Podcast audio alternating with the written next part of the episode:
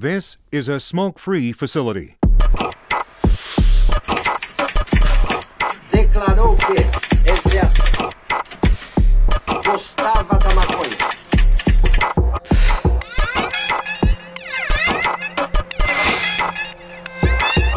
Rádio clandestino da revolução. O dever de todo revolucionário é fazer a revolução. Salve gangue! Bem-vindo a mais um episódio do Gangue. Hoje estou aqui com o nosso amigo Secret. Salve Secret! Salve, tudo bem galera? Boa tarde. Hoje, hoje promete aí o papo, hein? Espero que sim, né? Pô galera, hoje vai estar bom, hoje vamos falar de muita coisa.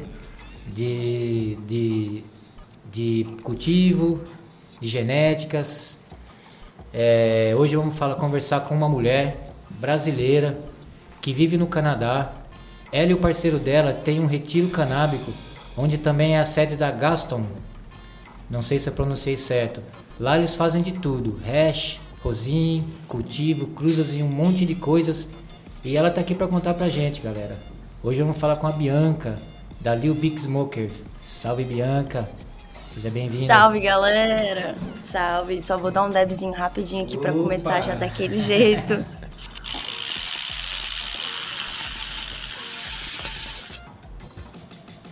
Prazer estar aqui com vocês hoje. Contar um pouquinho da minha história, do que, que a gente faz aqui e o que, que a gente tá fazendo pro Brasil, pro mundo da cannabis e etc e tal. Legal, legal. E seja bem-vinda, cara. Uma mulher, a gente sempre gosta de trazer a mulherada aí, tem muita coisa pra falar, porque a maioria é homem, né, meio. E Realmente. É isso, seja bem-vindo e queria que você se apresentasse. Ahn, claro, meu nome é Bianca, eu tenho 25 anos, eu sou de Vitória, Espírito Santo, no Brasil. Ahn, eu venho de uma família bem, bem humilde, não. é, nunca fui muito privilegiada no Brasil, nunca tive acesso a maconha boa, nem nada disso, sempre fumei prensado, sempre fumei preto. E. é, mas sempre tive um sonho de poder ter acesso a cannabis como, como medicina pra mim, porque aos 17, 18 anos, é, eu fui diagnosticada com depressão e ansiedade, como todo mundo praticamente esses dias, e colocada em vários remédios. Eu tava tomando oito, oito remédios por dia, e a cannabis pra mim foi, foi uma salvação, foi uma porta de uma porta de saída das drogas, entendeu? Porque eu tava realmente é, é, viciada em todos aqueles remédios que tinham sido passados pra mim. E no Brasil eu não tinha possibilidade, principalmente financeira, de fumar coisa boa. Então eu decidi sair, eu decidi ir para ir atrás da minha saúde, ir atrás da, da minha liberdade. E eu vim pro Canadá é, com essa esperança, né? Com, eu vim para visitar mesmo, só para ver como é que ia ser a, a vida aqui, num, num país onde é legalizado, onde você tem a possibilidade de realmente escolher o que, que você vai consumir e tal. E logo depois que eu cheguei aqui, eu recebi uma mensagem do Dave, que hoje é meu marido, é, mas que na época era só uma pessoa que me seguia no Instagram. E ele me convidou para vir conhecer a casa dele aqui em Tofino, que era onde ele fazia o racha e tal. Ele tava começando a fazer rosin nessa época, isso é 2019, a gente tá falando, tipo, quatro anos atrás. E, e eu vim pra cá, e eu, no dia, do dia depois que eu cheguei aqui, a gente já foi fazer um racha junto, e eu fiquei completamente apaixonada, tanto por ele quanto pelo racha, e pelo processo e tudo. E foi isso, cara.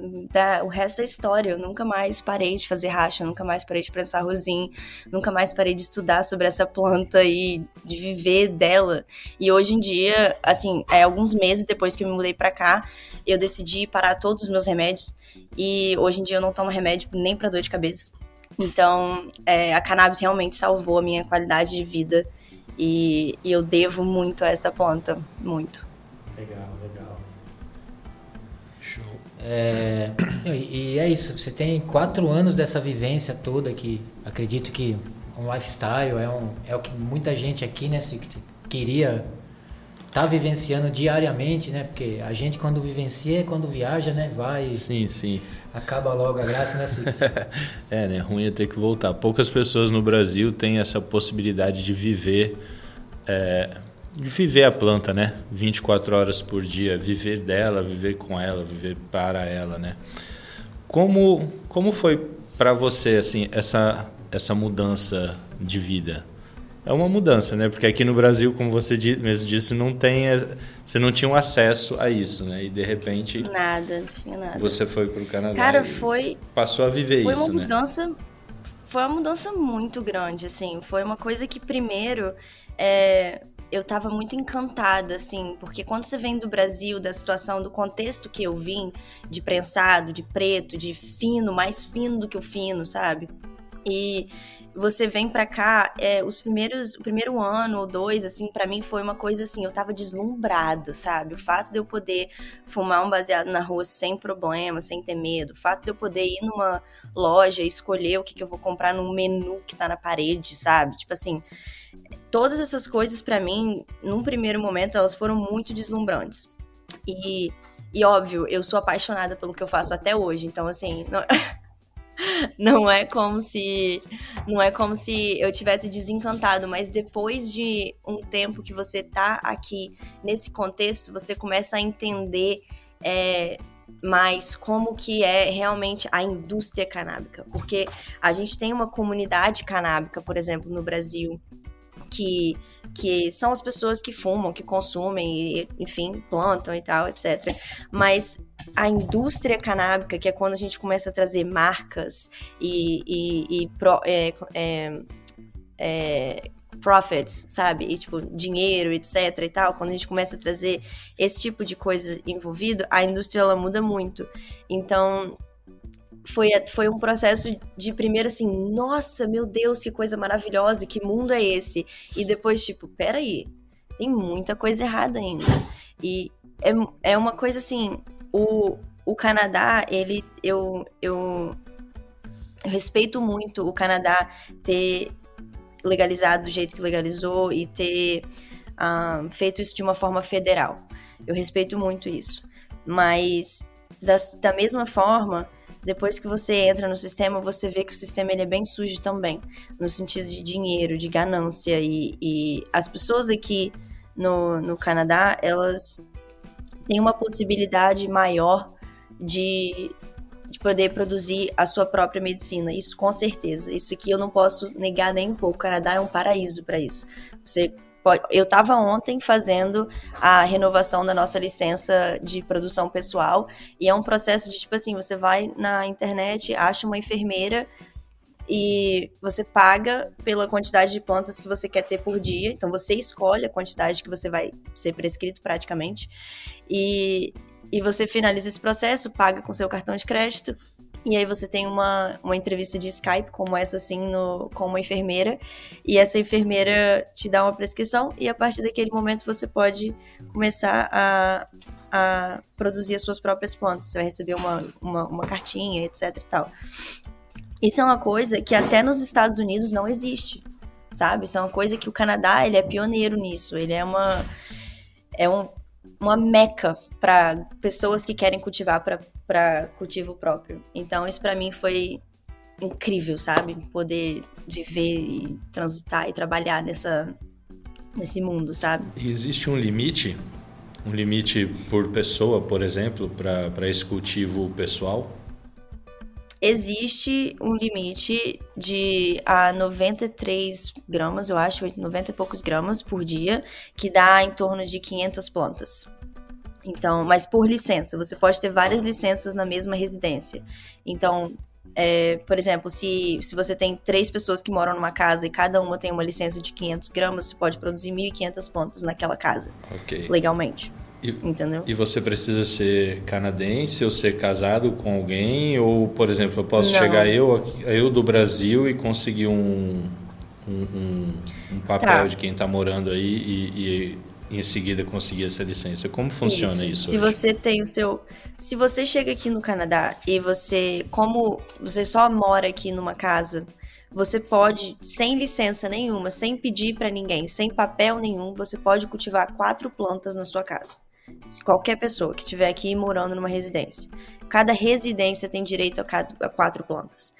Ao mesmo tempo, se você quiser produzir mais do que quatro plantas, cultivar mais do que quatro plantas, você tem a possibilidade de aplicar para essa licença, tanto estrangeiro quanto canadense, mas você precisa ser um residente aqui. Não, não, não tem como você fazer isso só sendo um, vis, um turista, entendeu? Mas se você for residente aqui, igual eu tô no processo de, de pegar a minha residência daqui, porque eu viajo muito, eu não fico aqui durante, tipo, muito tempo. A gente teve que fazer um processo meio diferente e agora eu tenho. É, agora que eu tô tirando a minha residência. E aí, logo em seguida, eu vou poder tirar a minha licença pro meu cultivo, que vai aumentar a quantidade de plantas que a gente pode cultivar aqui em casa, entendeu? Existe uma diferença entre a licença. Bom, existe com certeza que sim, mas qual seria a diferença da licença de um cultivo pessoal para, para uma empresa, no caso? Mesmo sendo uma então, empresa de pequeno porte. Sim. Aqui no Canadá, essa que é a questão da que eu estava falando que, que des, meio que me deslumbrou com relação à legalização aqui. Porque aqui, apesar de ser muito mais fácil, muito fácil você conseguir uma licença para cultivo próprio de até 500 plantas, é, para você conseguir uma cultivo, uma licença de é, produtor licenciado que você vai poder vender o seu produto, Aí você precisa, só para aplicar para essa licença, você precisa ter toda a estrutura pronta, tudo, tudo, o lugar que você vai produzir, todas as linhas, tudo, tudo, tudo, tudo, tudo, tudo no lugar, sem plantas, para você poder aplicar para essa licença. Isso é um processo de no mínimo uns, uns 2 milhões de dólares para você conseguir montar a estrutura nos parâmetros que eles determinam porque tem todo um parâmetro, você tem que montar a sua estrutura dentro desses parâmetros. Depois que você monta essa estrutura e toda a papelada, você, você usa isso para aplicar para sua licença de produtor licenciado ou de micro, micro produtor. E, e nem não muitos deles são aprovados. Tem muita dificuldade com, com esse processo, tem muita burocracia. E o que aconteceu aqui no Canadá foi que muita gente perdeu dinheiro. E até hoje, a maioria das pessoas que têm essas licenças de é, para vender os produtos, eles têm. É, eles não estão fazendo dinheiro. Infelizmente, é um, é um mercado que está falhando muito financeiramente, economicamente aqui no Canadá. Porque é, foi uma, foi uma green rush, sabe? Foi uma corrida verde, assim, de nossa, tô, agora todo mundo pode fazer, ter a própria licença e eu vou ser a próxima marca, eu vou ser a próxima marca, sabe? E todo mundo foi ao mesmo tempo, e aí. Uma outra coisa que aconteceu também foi que durante a Covid, o governo do Canadá deu muito dinheiro para os canadenses. E eles estavam recebendo, tipo assim, 2 mil dólares por mês, tranquilo, no, por, na conta, assim, só por Covid, entendeu? E ninguém precisava trabalhar também. Então foi um momento que todo mundo estava gastando dinheiro, gastando, gastando, gastando. Isso criou uma falsa economia é, canábica, sabe?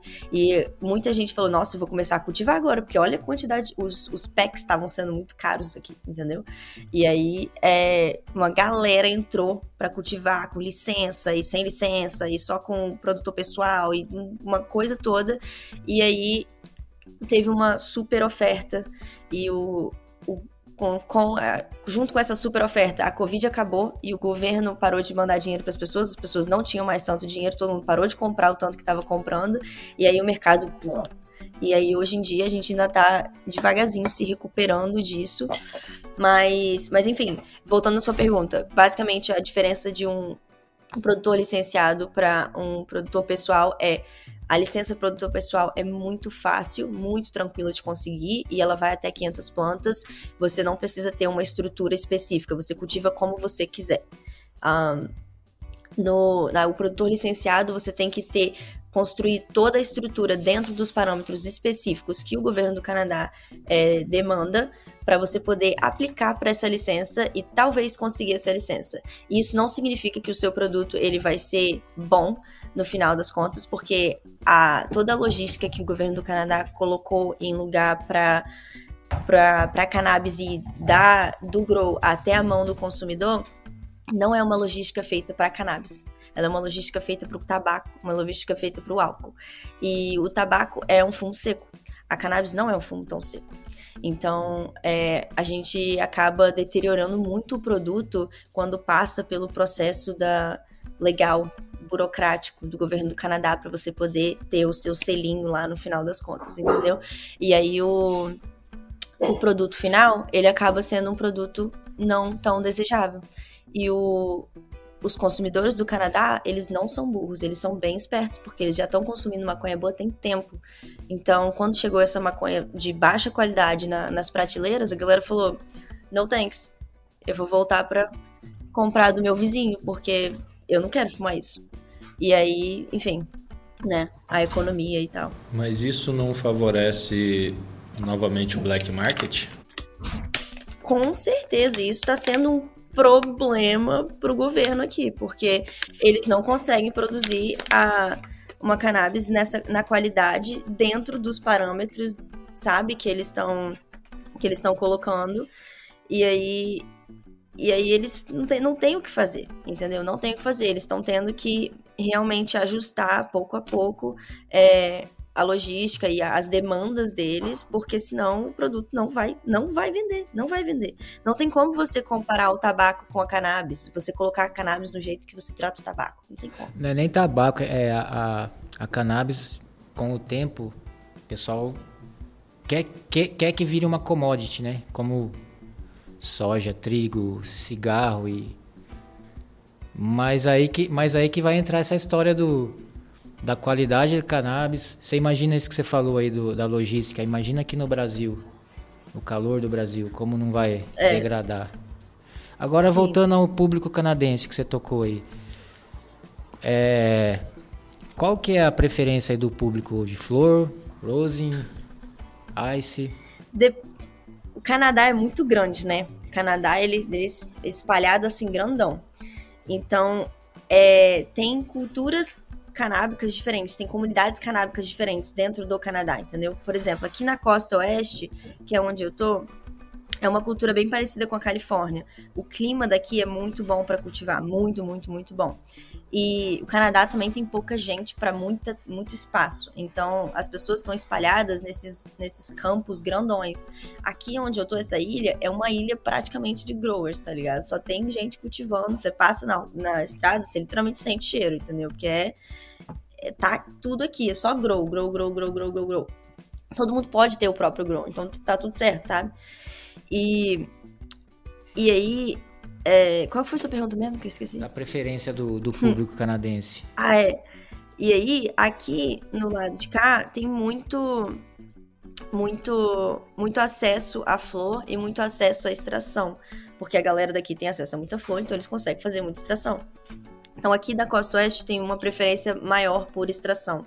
Eles têm muito acesso à flor, então flor é comum, sabe? É quase que, sabe, normal quase que tabaco, sabe? Tem muito, tem muito.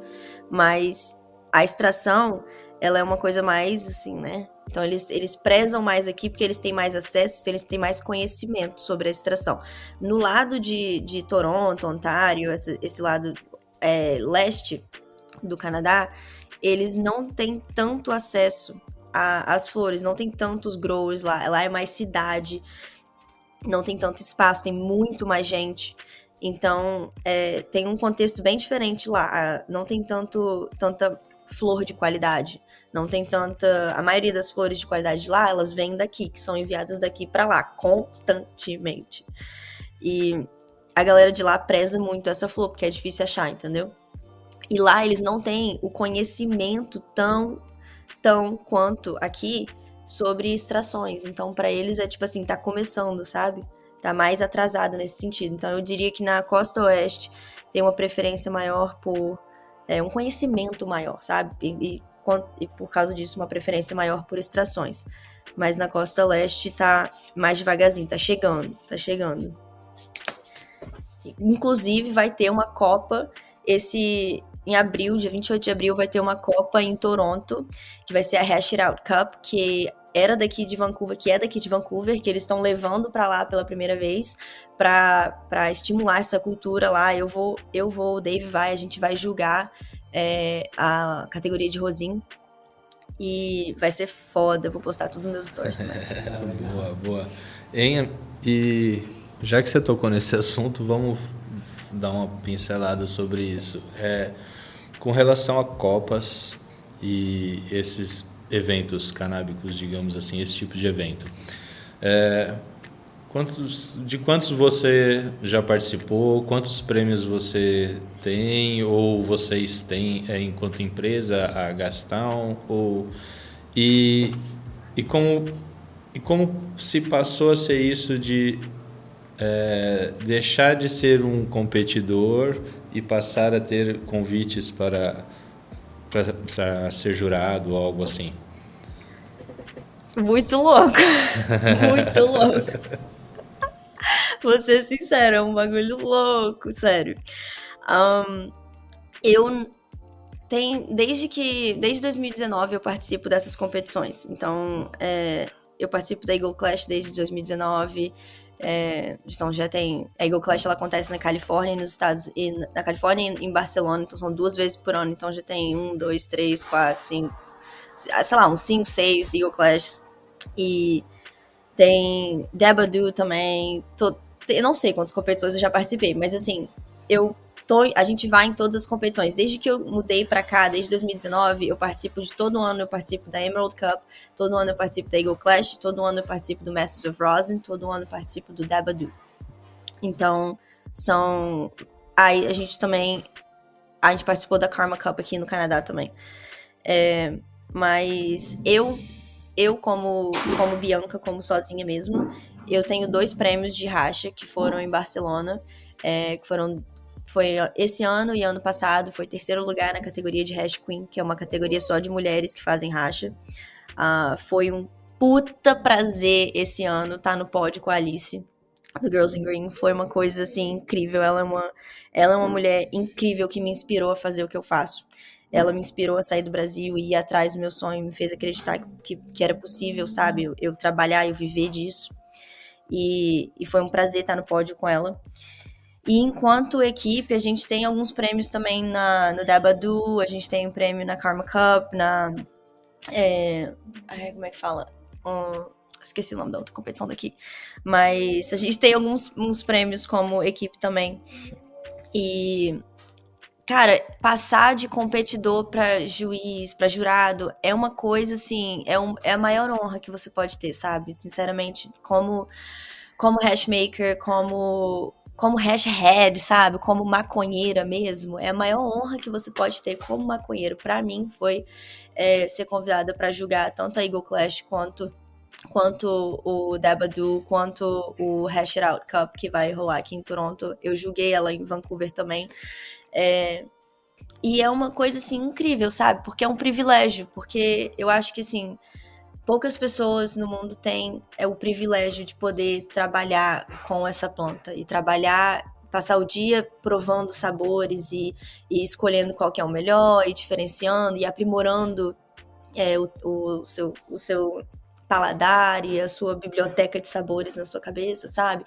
Poucas pessoas têm a possibilidade de fazer isso, o privilégio de poder fazer isso. Então, eu acho que assim, se eu puder usar essa, essa oportunidade para espalhar o conhecimento pra galera, sabe? Tipo, mostrar um, um, um, olhar de por dentro de como que tá rolando as coisas e tal. Eu acho que é uma coisa incrível, sabe? Só de poder estar tá lá representando o Brasil, tá ligado? Eu sou mulher, eu sou brasileira. Eu não tenho dinheiro, não vim, eu não vim de dinheiro. A experiência que você vim... troca, né, cara? Contato cara, que você faz, é é uma coisa incrível. E o que, eu, o que eu mais quero desde que eu saí do Brasil é que as pessoas que estão no Brasil entendam que se elas querem sair do Brasil, é muito possível, sabe? É muito possível você ir atrás dessa vida, dessa. Porque o, o mercado ele precisa dessas pessoas também. Dessas pessoas que têm manda, paixão, manda um recado sabe? pras meninas. Manda um recado pra mulherada aí que, que tá na cena aí, Cara, que quer, quer chegar onde você tá aí. É, mas é isso, se você, se é o que você quer fazer, se você tem vontade de sair, de ir atrás, de viver, se você tem vontade de viver essa vida, esse lifestyle de, de maconha, de sabores e de, de crema, entendeu? Vai atrás, entendeu? Sai do Brasil, vai atrás do seu sonho, entre em contato com as pessoas que você admira, entendeu? Se propõe a fazer, a trabalhar, voluntariar, fazer o que for preciso. Cara, eu quando eu vim pro Canadá, eu vim para Canadá com eu tinha 300 dólares. Eu vim com, eu vim com 800, não, 200, porque eu vim com 750 dólares para chegar e entregar 550 pro, pro meu aluguel, que eu tinha um mês naquele quarto e eu tinha que achar um outro lugar para morar. Eu tinha uma entrevista de emprego, não tinha emprego quando eu vim para cá. Eu entreguei os 550 e fiquei seu com 200 objetivo dólares. foi chegar aí pra, pra entrar na cena canábica ou não? Só foi pro Foi, Canadá? foi pra vir. Pra, pra não, Ganja. meu objetivo é ir pra Ganja, eu poder viver com isso, entendeu? Com livre, com liberdade, sem ter que ficar olhando assim pra trás, sabe? Com medo o tempo todo. E eu, mas eu comecei de babá. Eu comecei em Vancouver cuidando de criança, entendeu? Eu vim pra cá sem emprego, com um lugar pra morar por 30 dias e uma entrevista de emprego no dia seguinte e 200 dólares, entendeu? E, mas é, é assim, quando você quer, quem tem força de vontade, isso emana de você, sabe? Não tem como esconder, todo mundo vê. Quem tem força de vontade, quem quer fazer acontecer, entendeu? Você faz acontecer. Acho que o primeiro passo você deu, né? Foi sair e ir pra aí. O que ia acontecer, você não esperava, entendeu? E- Não, mas, não fazia mas se você não ideia. tivesse ido Não aí, fazia você, estaria talvez fumando seu prensadinho, fininho de cadeia, como você falou. Ele e, mesmo. E o primeiro tá- passo eu- você deu, entende? Então, parabéns. E, foi, cara- foi iniciativa sua. E Mas assim, é uma coisa que eu vou falar mais uma coisa. Se você não tem dinheiro pra comprar a sua passagem pra sair, porque eu não tinha dinheiro pra comprar minha passagem pra sair, eu comecei a consertar iPhone pra poder juntar dinheiro pra pagar o meu visto e poder juntar dinheiro pra comprar passagem, mas era muito dinheiro pra passagem, 4 mil reais a passagem, 4 mil reais. Então, arruma alguém, sua mãe, seu pai, seu tio, sua prima, que pode dividir no cartão de crédito em 10 vezes. Foi o que eu fiz.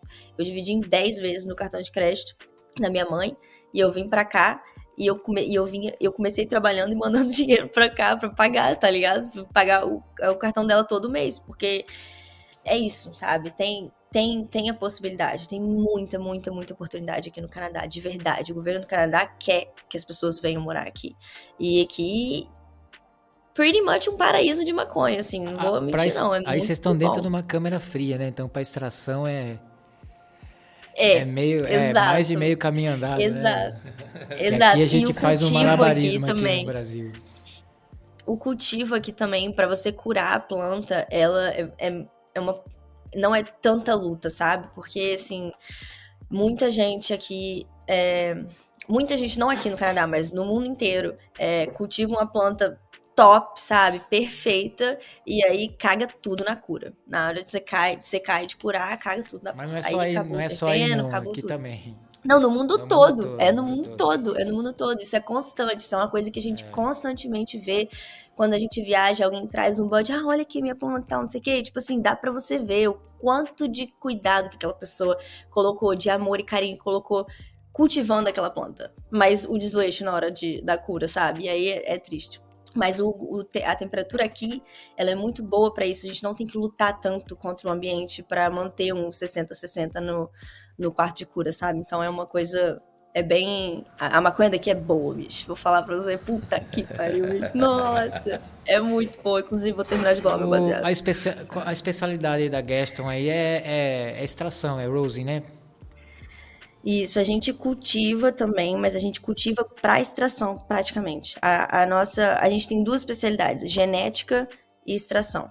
Então, assim, a, a planta, ela é parte integral de, das duas partes, das duas coisas, né? Então, assim, a gente tem o nosso próprio cultivo, a gente tem ah, um coletivo de growers, de coletivo de cultivadores ah, aqui na ilha que cultivam somente as nossas genéticas pra gente. É, e é isso. Mas a, a, a nossa paixão mesmo é, é genéticas para extração. Porque a gente, tem- desde que eu conheci o Dave, ele já estava nessa missão há três anos antes da gente se conhecer. E agora a gente está nessa missão há quatro anos juntos, sete anos que ele já tá no total. Um, de viajar ao mundo e ir para todos essas, esses trade shows, esses eventos, Spanabs, a Emerald Cup e Eagle Clash, etc., onde existe, existe a possibilidade de você encontrar de, pessoalmente com as pessoas que criam as genéticas, os breeders. E a gente está nessa, nessa busca de genéticas que tem um perfil incrível, exótico, um perfil diferente, mas que lavam bem que faça uma extração, que tenha rendimento quando a gente faz a extração, que tenha uma resina estável quando a gente faz a extração, entendeu? Porque não adianta você ter o melhor perfil do mundo, é, se você está querendo extrair, não adianta você ter o melhor perfil do mundo numa, numa, numa genética que não é estável para lavar. Então, Sim. sabe? É, você tem que saber o que você, teoricamente, você tem que mais ou menos saber o que você está buscando como produto final, né? Se você está buscando flores Exato. como produto final, ou se você está buscando Exato. um bom hash ou um bom rosin, ou enfim, né? Exato, a gente tá na- nessa missão, no- pelo menos no último, nos últimos ano e meio, dois, a gente tá nessa missão de, de juntar os nossos perfis preferidos com é, uma, uma das strains que mais lava pra gente, que mais rende pra gente, que é a Gorilla Glue 4. A gente tem um corte da Gorilla Glue que ela, ela foi é, um presente pra gente, mas ela as pessoas da Califórnia que, que cheiraram essa planta falaram que ela é Gorilla Glue 2. Então tem essa. Não sabemos se é Gorilla 2 ou 4, mas assim. Esse gorila que a gente tem, ele lava muito, entre 5% e 8%. Então, é, a gente cruzou essa planta, a gente é, fez um selfie com ela e cruzou ela com todos os nossos perfis preferidos, que é Z-Skittles, Rainbow Bells, Modified Grapes, Banana Candy, todos esses loucuras Tallyman, enfim. E cruzamos elas com o Gorilla Glue para criar strains que tenham esse perfil, mas com é, com essa característica de poder dump, entendeu? Vai jogar cabeça para tudo quanto é lado na lavagem. Boa. Hein? E fala um pouquinho mais pra gente da, da Gastão, enfim, enquanto, enquanto empresa. A Gastown, ela começou como com uma vontade do Dave, do meu marido, de é, espalhar o acesso que ele tinha aqui na costa oeste, a todos os sabores e a variedade, pro Canadá, pro resto do Canadá. Porque, como eu falei para vocês, a cultura é bem diferente de um lado pro outro. Então, aqui no, na costa oeste é a Meca, né? E ele nasceu, foi, nasceu e foi criado aqui na Meca. E ele sempre teve essa vontade de espalhar, de dar acesso para as pessoas do, do Canadá todo a essa planta daqui, essa qualidade daqui. Então, é, desde os 16 anos ele estava nessa função.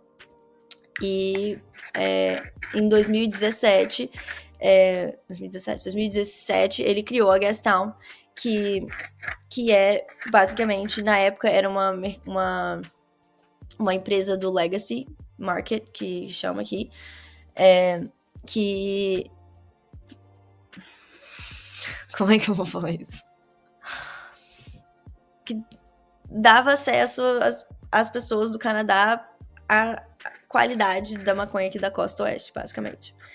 Mas hoje em dia a Gastown é uma comunidade de maconheiros, uma comunidade de cultivadores, uma comunidade de apaixonados por racha e maconha, que a gente tá junto nessa cruzada de achar as genéticas novas e cultivar as melhores plantas e lavar e cultivar genéticas que vão lavar bem, junto com uma comunidade de growers no Canadá inteiro que hoje cultivam as nossas genéticas junto com a gente para que a gente faz uma basicamente a gente faz uma, uma pesquisa e desenvolvimento, sabe? Uma super pesquisa com todo mundo aqui no Canadá. Tá todo mundo, todo mundo que cultiva as nossas plantas, a gente tem um grupo e a gente conversa sobre como as coisas estão indo e a gente tem um, um banco de dados onde a gente anota todas as coisinhas e, e cria um, para criar uma como, quase que como se fosse uma, uma comunidade de de compartilhar Um conhecimento, integrado sabe? entre Uma, um- uma coisa mundo, onde a né? gente tá. Me, me diz uma coisa, Bianca. Exato, é. Muito, Exato, é uma muito coisa grower, assim. né, que ouve a gente aí.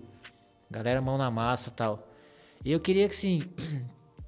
Acho que assim, a galera já conhece toda a receitinha das extrações e tudo mais. Queria que você desse um... Cara, algum diferencial, alguma coisa que você deve pô, ter contado muito com, com o pessoal aí, com todo esse pessoal da extração.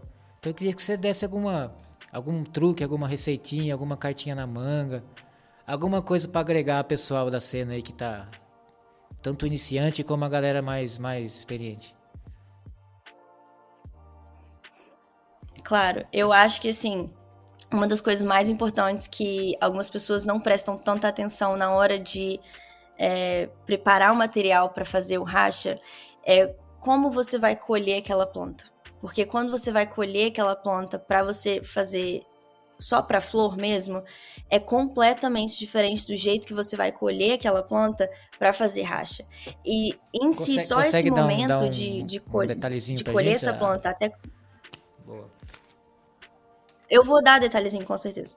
Ah, mas assim, só esse momento de colher a planta e colocar ela no freezer é, e preparar ela até o momento da lavagem, isso é uma das, das partes mais cruciais né, que vai interferir na qualidade do seu racha. Óbvio, com certeza, a qualidade da sua planta, do seu material, da sua matéria-prima, ela é a parte mais importante. Com certeza, isso não tem dúvida Co- nenhuma Começa aí um material racha, de né? qualidade, com resina de qualidade, ela vai produzir um racha de né? qualidade. Começa aí, sempre, sempre, sempre, sempre. Isso não tem como, não tem pra onde correr. Não é milagre. Ninguém, ha- hashmaker não faz milagre. Nenhum, nenhum de nós. Ahn, mas também, é, da mesma forma que você estraga um bud perfeito na cura, você estraga um bud perfeito na, na hora de colher ela. Por exemplo, quando você tem, a, você tem um galinho com a sua planta, tem vários budzinhos saindo, né, dela. Idealmente, você não vai colocar aquele, as partes de galho na, na sua bag que você vai lavar. Idealmente, você corta os budzinhos com a menor quantidade de galho possível. Com certeza vai ter uns galinhos assim, mais ou menos desse tamanho, com tipo dois, três budzinhos e tal. Você não tá querendo interferir com os tricomas muito. Mas o que você tem que manter na sua cabeça é a planta, ela é uma coisa perfeita da natureza. Então, ela, ela se protege. Mas a partir do momento que você entra lá com a tesoura e corta, tudo que você corta, você está expondo para lavagem. A água é um solvente. A água ela vai, ela vai mexer e tirar coisas daquela planta se você abrir espaço. Por exemplo, as folhas maiores, isso é um dos erros mais comuns que eu vejo com gente que começou a lavar racha. Você olha aquelas folhas que estão penduradas mais longuinhas, as fan leaves, sabe? Aquelas folhas mais longuinhas, que tem só um pouquinho de tricoma às vezes, tem cadinho aqui, um cadinho ali. A pessoa, ah, não, mas tem tricoma, eu vou botar na lavagem. Não, não. Porque a, a proporção de clorofila para tricoma não vale a pena. Aquilo vai deixar o seu racha mais verde, entendeu? Essa Então, assim, é ser mais seletivo na planta hora do que que vai congelar? lavagem? O que, que você... Não, tira antes de congelar. Não, pode tirar na planta também, não faz diferença. Mas assim, é, só garante que ela não vai pra lavagem, essas Vai- fan a Porque elas só vão deixar o racha verde. Aquela quantidade. Vai, vai. A quantidade de tricoma que tem naquela planta, naquela fo- folha, não é suficiente. Não, não, O- não, a- sabe? Não a vale a, pena. relação ganho, colocar ganho na perda lavagem. é desproporcional, né? Completamente desproporcional. E outra coisa muito importante também é, porque eu falo isso, aí a pessoa fala: "Ah, então beleza, então eu vou cortar a parte da folha que não tem tricoma e vou botar só a parte com tricoma na lavagem, né? Porque aí pelo menos é mais proporcional". Não, não é mais proporcional, porque o problema aí você tá criando, você tá cortando as folhas e tá abrindo toda aquela clorofila para vazar na água. Então assim, evite Aí, galera, ao máximo é uma- uma cortar folhas. A, a folha, ou você coloca, ou você coloca a folha inteira, ou você não coloca, entendeu? Cortar a folha para botar metade dela, só a parte com tricô. Isso aí você tá literalmente jogando uma tinta verde no seu racha, sabe? Então, essa é, um- é uma, uma das coisas que eu mais, um, um das coisas que eu mais vejo acontecer é, mas que é uma coisa tão simples, sabe? Tão simples. E às vezes a pessoa acha que aquilo vai fazer uma diferença no rendimento do racha, vou ter mais racha, mas. Você vai ter mais matéria-prima, pessoas mais acham que é inofensivo que não, não se vale não tão a ganha- pena. Se não ganhar, não perde. Na verdade, é- não vai ganhar e vai perder. Vai contar, É, vai estar mas tá jogando perdendo, contaminantes sim. aí dentro. Vai, você vai estar alterando. Você vai estar alterando a qualidade do seu, do seu racha. E ao mesmo tempo, se você tiver um bud que é perfeito, um budzão, sabe? Aqueles buds que tem uma das folhas saindo de dentro do bud, se essa folha não tiver tricoma, tudo bem. Nesse não, caso, não joga. corta ela também. Já, já deixa ela junto com o bud lá. Nesse caso, joga, porque Ou ela tá seja- dentro ou do seja, bud, sabe? Não, não, Aí não- o legal aí é só não tá deixar saindo as pontinhas. clorofila pra não mudar a coloração Você tá fazendo um fresh frozen de repente. Esse é o ideal. Esse é o ideal. Sim. Sim, menos é mais quando você tá selecionando para fazer boa, boa material. dica. Você Tem- não quer tem mais, botar Bianca? a maior quantidade de coisa possível, você quer selecionar, você quer selecionar o máximo possível. Outra coisa, um- como você vai, é, no momento que eu vou, vou explicar para vocês como que eu pessoalmente colho para fazer o racha. Eu vou na planta, eu vou cortar um dos galhos maiores, que tem alguns galhos, e eu vou segurar no galho em cima de uma de uma bandeja, uma bandeja não, uma como é que fala, tipo uma um negócio desse aqui. Esqueci a palavra. Não, tá- Mas, tá- tipo, tá um trem bom, desse aqui. frasco. Uma bandeja, um frasco. Um, ba- recipiente. Um frasco, é recipiente tipo uma, grande. mais uma, uma, uma grande, assim, um recipiente, boa. Um recipiente um pouco alto, assim, e grande. Eu vou, pego a flor, a, flor, a flor em cima e eu vou cortando os buds, não de uma altura muito alta, porque essa, até esse momento do bud cair na, na bandeja, você tá é, causando trauma, quebrando cabeça, você tá quebrando, às vezes, pedacinho de folha que vai criar o mesmo sangramento de clorofila. Então, assim, com, a- com o bud perto da do, do recipiente, corta os budzinhos para eles caírem lá, deixa encher, não pode, você não quer colocar muito bud um em cima do outro, porque o peso do bud em si vai, vai esmagar eles. Então, assim, o que eu faço? Eu coloco eles no- numa bandejinha, talvez dois, três, tipo uns 5 centímetros, tipo, nada muito, não muito, sabe? Dá uma noção, né? Aquela coisa. É, e eu boto essa bandeja no freezer. Tampo e boto essa bandeja no freezer até congelar. Então, tipo, de 12 a 24 horas, geralmente 24 horas. Até congelar. Depois que congela, então, tipo assim, ficam várias bandejas no freezer. Porque você não pode botar tudo junto, entendeu? Porque é, é pesado ainda, tá molhado, tá fresco.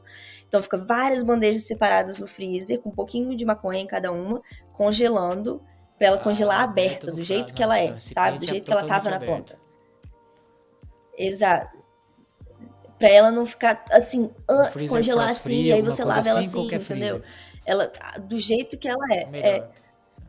Não, aproveita e é embala melhor, e mas já- já segue freezer o passo a funciona, pra passo falar a verdade. dos- Tipo assim, não tem tanto problema. Bora. Não, vou seguir. E aí você bo- deixa elas no freezer até elas congelarem, tipo 24 horas. E aí quando você, quando você vê que ela já tá congelada, aí sim, com cuidado, você pode abrir todas essas tampas e botar todas elas numa sacola, talvez juntas, sabe? Tipo em uma sacola, porque ela já tá congelada. Então ela vai, ela vai ser mais, ela vai ser mais resistente, entendeu? Não, ela não vai, vai tá dura também. amassar todas as cabeças, elas já estão. Isso, já tá tudo durinho. Mas é uma coisa que você também tem que fazer com cuidado, porque querendo ou não, a folha congelada, ela quebra. Então, assim, é um, sabe, muito cuidado em todo o processo, porque isso vai literalmente refletir no racha no final. Não tem pra onde correr, não tem pra onde correr. Então, essas, depois que elas congelaram todas essas bandejinhas que, tá, que tem a- as flores, você coloca elas todas num- numa sacola. Não precisa fazer isso também. Se você tem espaço no seu freezer, na sua, onde você está congelando, deixa elas congeladas, maravilhosas, passadas, entendeu? Mas por uma questão de produção e espaço e, enfim, até pesar a flor, etc., é mais eficiente, de certa forma, colocar, consolidar tudo em uma bag que você pode, né, amarrar, botar uma label, pesar e deixar num cantinho. Quando você for fazer a extração, é, depende dependendo do, do, do vessel, do lugar que você está fazendo a extração, se você fazendo com uma máquina de lavar ou com uma, um balde só com a mão mesmo e tal, você vai determinar, claro, a quantidade que você vai lavar. Ahn, eu, eu peso aos poucos a flor, porque pelo- pela mesma questão do, do tipo de movimentar, você quer todo momento que você tá encostando na, na flor, você tá deteriorando aquele material. Todo momento, todo momento. Então, assim, você tem que encostar o menos possível e ser o mais delicado. Gelado ou não. É, você tem que ser o mais delicado possível, assim. Não é assim, ah, não pode. Ai, meu Deus, não é assim. Mas é só você, sabe, manter em mente que, que é uma coisa delicada. É, eu peso a, a flor aos poucos e eu sempre uso uma, uma, uma bolsa de trabalho, eu acho que fala, não sei. Mas uma, uma work bag, isso. Uma work bag de 220 é, micras para para manter, para conter aquele material é, o máximo possível. Isso não é completamente necessário, mas isso é meio que acelera o processo um pouquinho na hora de você colher as bags, porque senão na hora de você colher 220, você tem que lavar 220 cheio de planta e tal, aquela coisa. Então, se você tá usando uma work bag, a sua 220 vai ter uma quantidade muito mínima de planta e vai ser vai acelerar o processo de colher o racha mais rápido. Um, e eu já deixo a work bag dentro da máquina de lavar, que eu uso a máquina de lavar na maioria das vezes que eu lavo. Um, a menos que eu esteja lavando muito material, aí eu vou lavar num, num balde, porque aí cabe mais do que na máquina de lavar. Um, uma dica também para galera que usa máquina de lavar, que é uma coisa muito importante, mas que acho que não muita gente faz, é se você tiver a possibilidade de é, modificar a sua máquina de lavar para ela, ela lavar mais gentilmente, isso faz uma diferença muito grande no seu racha também, porque a máquina ela não é feita assim, apesar de algumas delas serem feitas para racha, elas têm uma, uma velocidade, sabe? Um, tipo um, um movimento um pouco bruto, isso. Então, é, se você conseguir. É, tem algumas maquininhas que você pode só encaixar na sua máquina e ela, e ela vai fazer isso para você, mas tem, tem. Tenho certeza que tem vídeo no YouTube, alguma coisa ensinando a fazer isso para deixar a máquina mais lenta, porque aí ela faz um movimento um pouco mais suave, porque não realmente não precisa de, de muito, muita agitação para quebrar as cabeças, é, para tirar as cabeças do, das flores. Então, é, quanto é só movimento, você precisa de movimento, você não precisa de loucura, entendeu? Caos. Então, se você conseguir fazer isso, já ajuda bastante o seu racha. E se você estiver lavando o racha na mão, mantenha em mente que você não precisa arrancar as cabeças do, da flor, entendeu? Você precisa só manter um movimento constante. Tenta sempre fazer a mesma, o mesmo movimento. Quem me ensinou a fazer o movimento do jeito que eu faço hoje para lavar o racha na mão foi a Alice. Quando eu lavei o racha na casa dela, que a gente ficou, a gente tem até um videozinho da gente fazendo isso no, no Instagram que a gente é um é uma sinfonia, sabe? É uma é um, uma coreografia, sabe? O, o lavar racha dentro do seu laboratório é uma coreografia, é uma é uma coisa, sabe? Uma coisa inteira que se integra. Então, é, outra dica muito importante que para mim faz uma diferença grande é a, entra no seu laboratório, onde você vai lavar, na cozinha, na sua garagem, qualquer lugar que você vai lavar, e organiza as suas coisas, de, as suas máquinas, as suas ferramentas, de acordo com o seu flow, o flow do hash, do que que vai para onde, para onde, sabe? Porque tempo é muito importante, eficiência, tem que ser eficiente no, no, no lavando racha, principalmente no Brasil. Tudo na mão, tudo pronto, porque principalmente você tá lavando no Brasil, gente, é, é quente, o seu ar-condicionado tá lutando, entendeu? Então, assim, você, você. Até uma coisa, assim, você tem que ser pensar no seu quantidade de movimento que você está fazendo dentro daquele ambiente, porque o seu ar condicionado está fazendo tudo o que ele pode para manter aquele quarto mais frio possível. Só que quanto mais você se mexe, vai lá e volta aqui e pega não sei o que, você cria calor. Você cria calor dentro daquele, daquele ambiente. Então, se você tiver tudo mais certinho aonde você precisa, sabe? Menos movimento, mais eficiência, você consegue é, até man, produzir de uma forma mais eficiente, sabe? Um racha ele não vai te dar tanto trabalho porque ele vai estar tá mais congelado, ele não vai estar tá derretendo, grudando em tudo quanto é lugar, sabe? Ah, são pequenas coisas que fazem a diferença, sabe? Você já ter as bandejas com todo com o papel pergaminho, tudo certinho, as colheres diferentes para cada micragem. Deixa a colher numa bandeja com gelo o tempo inteiro. A colher não fica na, na temperatura ambiente, porque a colher vai entrar em contato direto com o racha. Bota uma bota um adesivinho escreve em cada colher qual é a micragem para você não misturar uma colher com a outra, porque o racha não nem sempre sai da colher, na maioria das vezes não sai depois que você que você passa, a menos que você limpe com álcool, então assim, não tem tempo de limpar entre as lavagens. Então, uma colher para cada micragem, porque senão você vai literalmente misturar o seu full melt com o seu 25 e aí, né? Então, são pequenas coisas que fazem diferença. Luva sempre, sempre o tempo inteiro, luva, o tempo inteiro. Ninguém, por mais que você ache que a sua mão tá limpa, a nossa mão tem células mortas que estão literalmente caindo o tempo inteiro, entendeu? Então, assim, qualquer. Né, vamos ser uma, consciente disso, de luva. Um, e outra coisa muito importante, mantém a temperatura, constantemente cheque a temperatura da sua água onde você está lavando aquela flor. Porque a, durante a lavagem ela pode esquentar e você pode talvez precisar adicionar mais gelo para manter aquela temperatura, porque senão aquele material ele vai degradar e você vai começar a pegar clorofila também vai dar tudo errado. Então, né? Manter aquela manter aquela temperatura. Eu fico entre, eu fico geralmente em 3, 2, sabe? Da água, mais ou menos, entre 0 e 3, mas, né, que ela, depende. Depende. Quando você quando coloca o gelo, pelo, quando você coloca o gelo, ela abaixa, ela vai tipo um, dois. E aí ela vai aumentando, chega a ficar três com, com o movimento, com, sabe? Oscila de menos 3 a 3. Menos 3, não. não. no menos 3, não. Só. Não. Vai. Fica de 0, tá mais ou menos. A parte mais gelada. É, é, chega a 0. 0 e 3. Isso. E outra, outra coisa importante é esse momento que você falou, ver. hidratar a planta. Você precisa hidratar aquela planta antes de começar a agitar. Antes de começar a agitar. No momento que você pegou aquela planta, é, só, só pesou, botou ela na sua workbag ou direto na, na, água. Você falou de congelar a planta inteira tal, não, não tirar a fanleaf. Se tiver uma, uma folhinha resinada, não tirar tal. E aí vamos supor que eu vou pôr na workbag. Você aconselha tirar, separar em rock bud na hora é, não.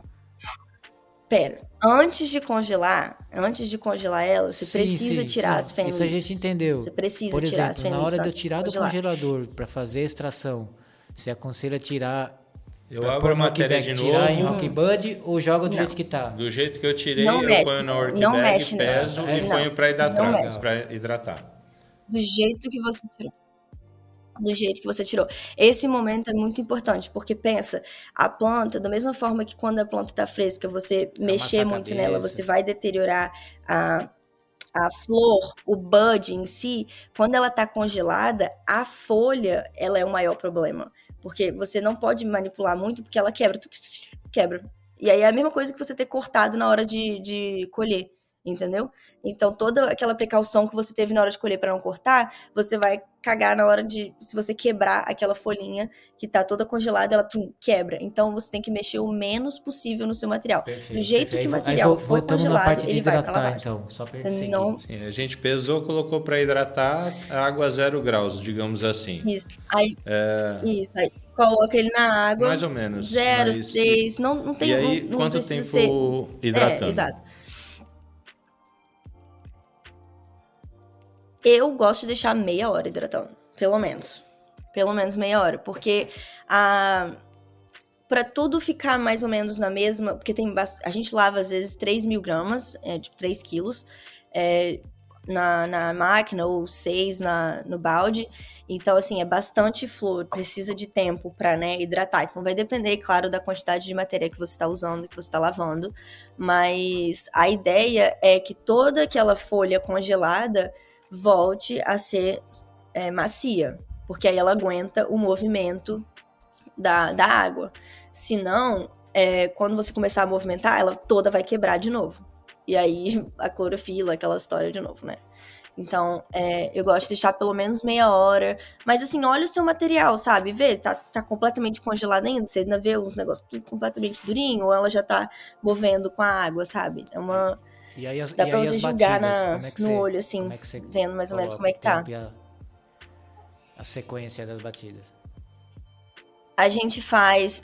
Depende do que. para que, que a gente tá lavando. Se eu estiver lavando para competição, geralmente, eu faço uma lavagem. Ó, a dica aí. Eu faço uma lavagem de, tipo, um minuto e meio ou dois minutos no começo para limpar qualquer coisa que tenha no, no tubo, nas bags, na, sabe? É tipo uma é uma, lim, uma limpeza, porque isso é uma coisa que eu comecei a fazer porque há uns dois anos atrás eu fui entrar numa competição.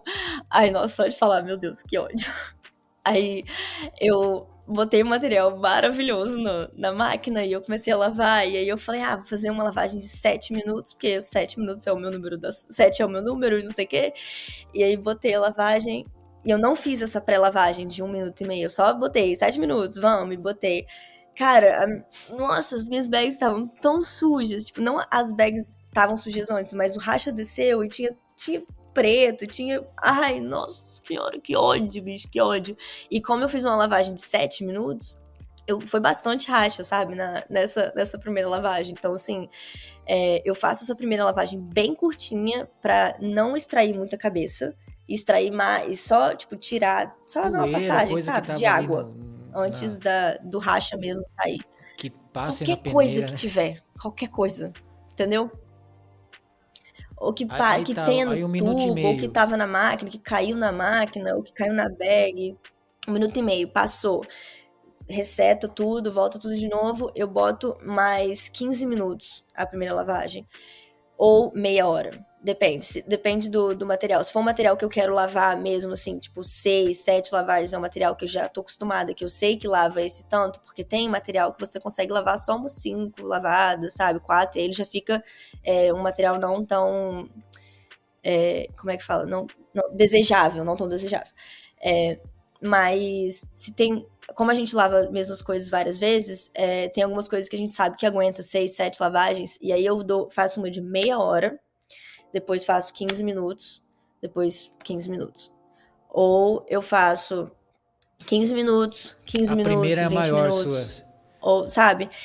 É uma coisa. O pessoal costuma A fazer primeira isso geralmente é a maior. Aí Pelo depois eu vou. É, porque dessa forma você consegue. Porque assim, eu faço a primeira rapidinha pra dar uma limpada. Aí a segunda é a maior quantidade de racha. Tipo, vai, bum, bum, bum, bum, bum.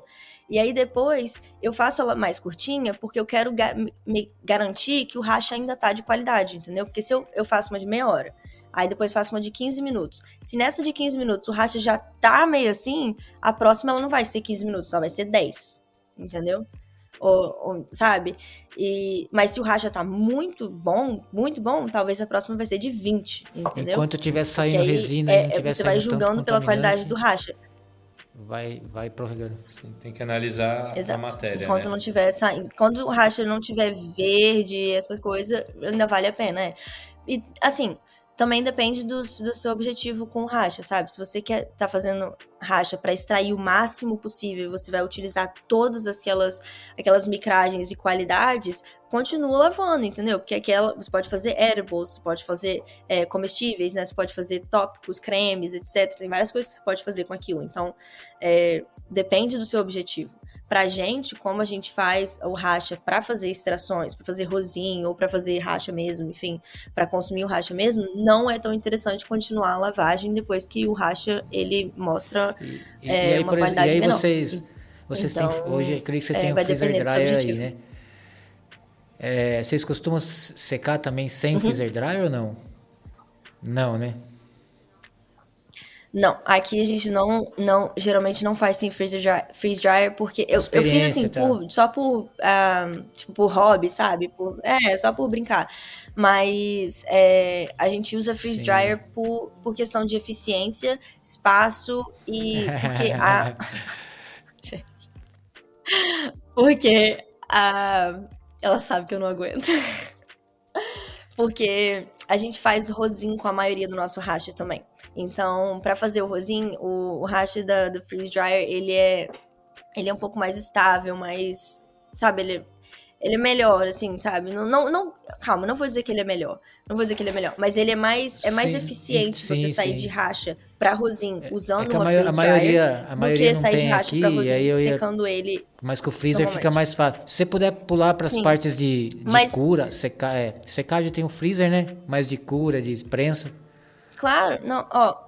Mas Boa, secagem, boa. se você Dá não tiver o freezer pra fazer a secagem, freeze dryer pra fazer a secagem, você pode, você pode, por exemplo, quando você colhe o seu racha, é, tem uma, quando você compra bubble bag, geralmente vem com uma pressing screen, que é uma só um quadradinho assim de tela de prensa, obrigada, de só uma coisa assim, um detalhe aqui em off.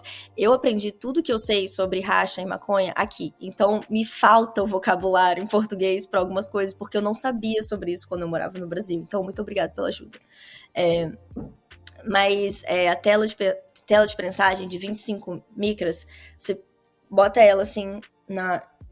Você pode botar um papel toalha embaixo, a tela de prensagem você pega o racha e bota em cima da tela de prensagem, vira a tela de prensagem e pega outro papel toalha, vai por cima e troca o papel toalha para você tirar a maioria daquela umidade, mas mantém ele como um pere ainda.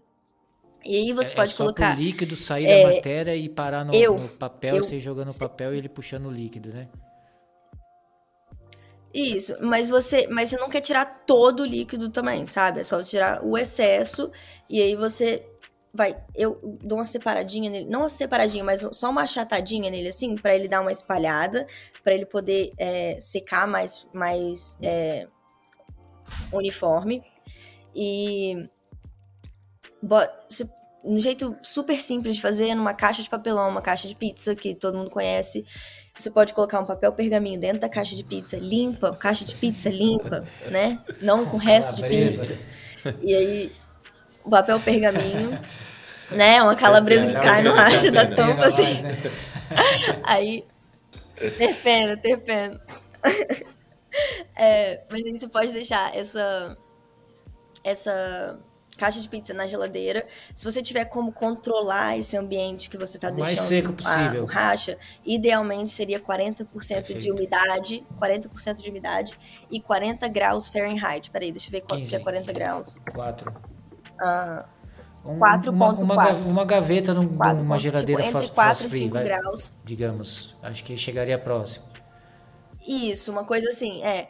E que a geladeira, ela puxa bastante da umidade, ela resseca tudo que você bota na geladeira, né? Então é isso que a gente tá tentando fazer, tirar essa umidade do hash. Então, vamos supor, botou o seu hash na caixa de pizza em cima do pergaminho dentro da caixa de pizza, dentro da geladeira, ou 40% de umidade e 4 graus Celsius, 4, 5 graus Celsius. Você deixa aí 24 horas. Depois dessas 24 horas, você tira esse racha. Você precisa trocar esse papel pergaminho, que ele vai estar tá todo enrugadinho. Aí você vai trocar esse papel pergaminho por um novo. Você pega esse racha, passa por uma peneira limpa em cima do papel pergaminho novo, fecha a caixa de pizza, bota de volta na geladeira. E você vai repetir esse processo até você ter certeza que esse racha ele tá seco. O racha seco, ele não vai ter nenhuma ele não vai estar tá todo juntinho assim, porque quando o racha ele não seca direito, ele tem, ele tem, dá para ele é mais escurinho, dá para ver umas bolinhas assim meio juntinhas assim, sabe? Tipo uns negocinhos de gelo. Outra opção que você tem é de botar no freezer e ralar o racha. Eu não gosto de fazer isso. Eu prefiro botar no, no na geladeira e manter ele num mais mais integral, na forma mais integral possível, sabe? O peneiro ele bem tranquilinho, sabe? Sem muita muita hum, pressão e tal.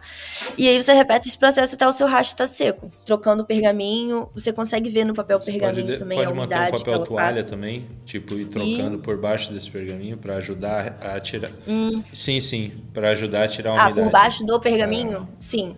Sim.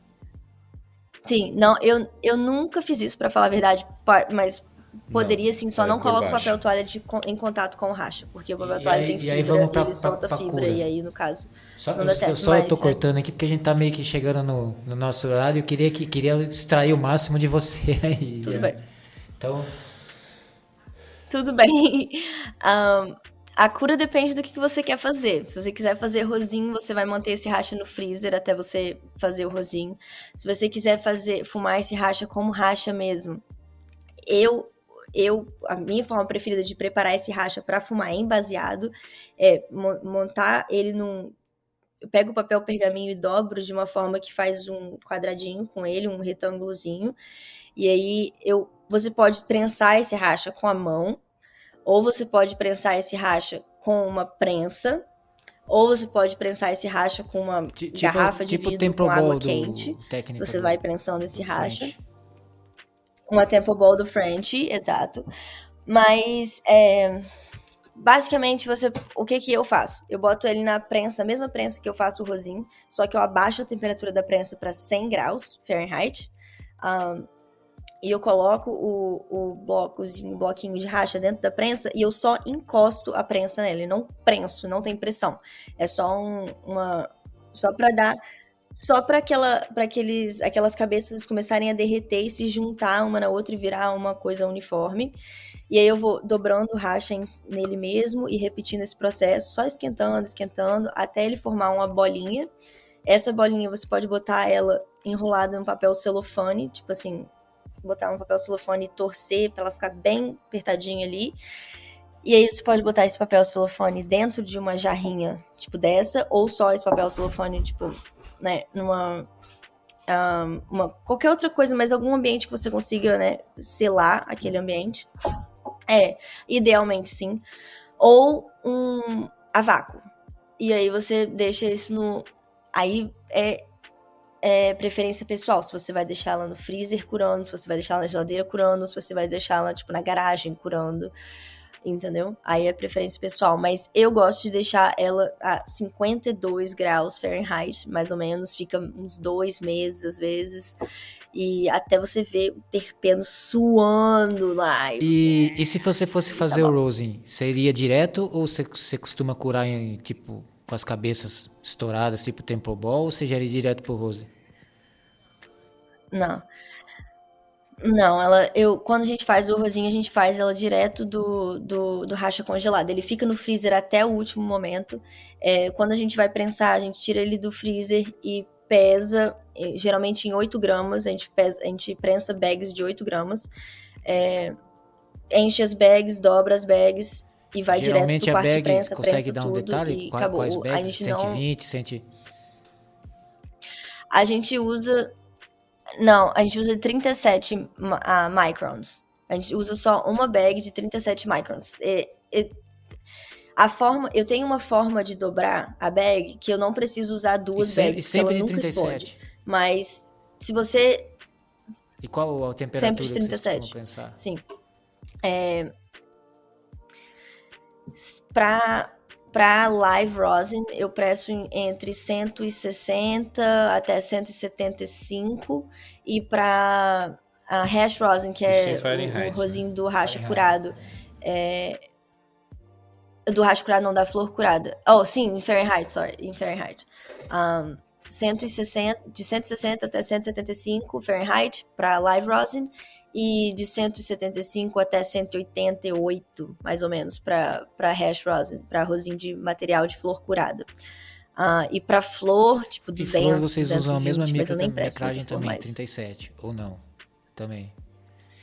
Nem prensa muito. Uhum, mas eu, eu nem prenso muita flor mais, pra ser sincera, cara. Tipo, eu prensei, tipo, quatro anos atrás eu prensava flor no começo, quando a gente tava aprendendo Eu a tenho, prensar aqui, é, e. Nesse, nesse momento, assim, por exemplo, que você tira ele do freezer e que você, entre você pesar e montar as bags, é, existe um degelo nisso, porque no freezer ele está congelado, certo? Ele está ralado, é, tá ralado congelado, Tá, vamos sim. dizer assim. Ou como você armazena isso no freezer e como se dá esse momento do degelo? Ele, no freezer... Tá.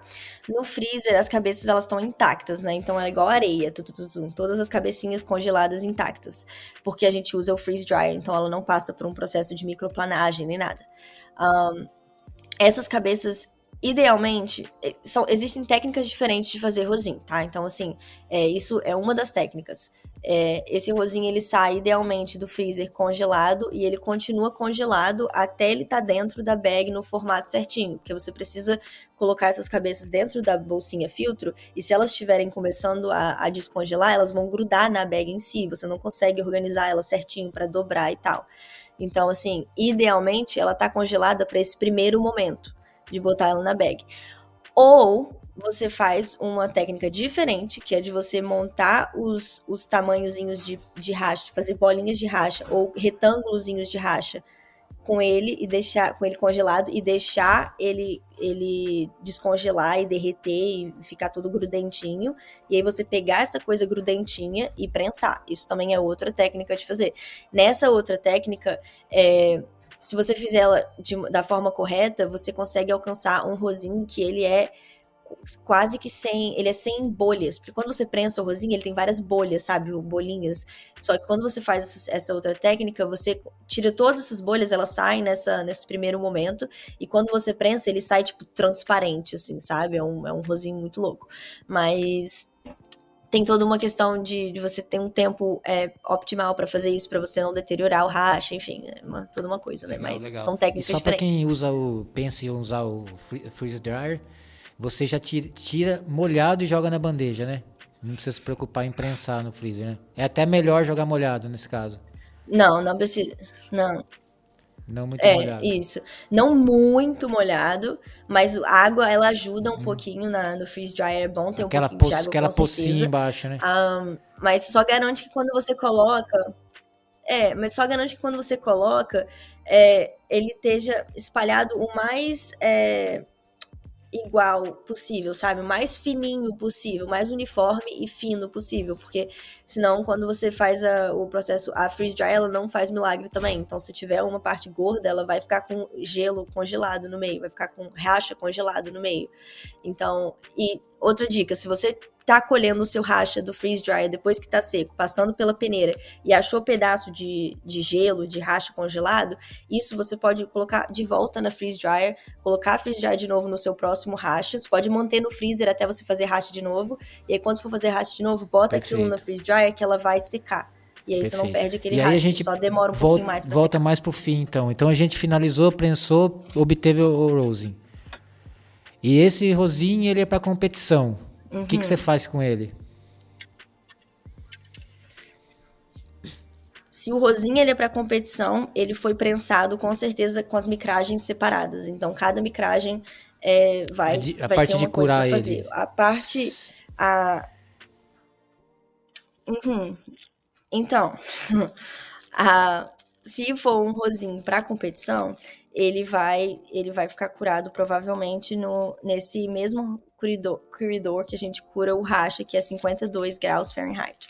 Ele vai ficar sentadinho lá até o momento da gente ter que é, mi- misturar ele, né? Porque o racha, o rosinho depois de prensado, ele, ele precisa Qu- de um momento quanto de cura tempo também. e- porque e- ele fresh press, ele não repre, ele Não existe. Como, como chegar, como Não chegar existe- ao- à não conclusão de existe que um ele tá número no certo ponto? pra isso. Tá, pra você saber que o seu rosinho tá curado completamente, você vai ver uma separação. Por isso que é bom pôr em vidro, né? Uma cura de separação rosin. da parte é, que tem mais THCA, isso, e a, e a parte dos terpenos. Você vai ver os terpenos, uma, uma camada de terpenos em cima, que aí significa que ele já fez essa separação. E aí, agora o seu trabalho é reintroduzir esse terpeno na, no, no rosin. Então, por isso que a gente vai abrir depois de estar curado e vai misturar, misturar, misturar, um misturar, pouco. até virar uma coisa homogênea. Não, não, tá E bom. você. e- Não, ele tá bom. Ele tá bom. Aí ele já tá, ele já tá bom nesse momento. Só que nesse momento que você misturou o, o rosin, uma coisa que é assim, importante é, manter em mente é a forma como você manipula o rosin vai interferir na textura e na qualidade e na durabilidade dele. Então, você tem uma jarra, você não vai é, pegar no meio da jarra e tirar um deb do meio, porque você vai expor aquilo e você vai introduzir oxigênio, entendeu? Então, assim, você vai tirando dos ladinhos. Da mesma forma, quando você vai misturar uma jarra de, de rosin que tá muito seco, você fica misturando, mistura, ele não fica molhado, tá seco, tá seco, tá seco. Você não pode ficar misturando ele cortando no meio, assim, tipo, espalhando o rosinho. Junta ele todo no cantinho e vai só dando uma, uma empurradinha nele, assim, uma, uma, sabe, igual uma gelatina, assim, só um diggle, diggle, diggle, diggle, que ele vai suando aqueles terpenos de novo e ficando mais uma, uma coisa homogênea. Se você ficar passando a Debtool no meio, assim, você É, vai uma abrir, dica pra galera seco, aí seco, que- seco, seco, sabe? Então a forma como É, e você manipula mais o você- rosin acho que é quanto mais muito você- importante. é, mexe nele, mais você vai degradando a matéria Degradando. também. E até fica uma dica pra galera que às vezes sai com. Isso. É legal ostentar, né? Sai com o pote lá de, de 50 ml, de metade de rosin. Galera, tira o que vocês vão fumar durante a semana, na session, na sua viagem. Deixa o resto na sua casa guardado. Não Exato. tira de dentro do ambiente.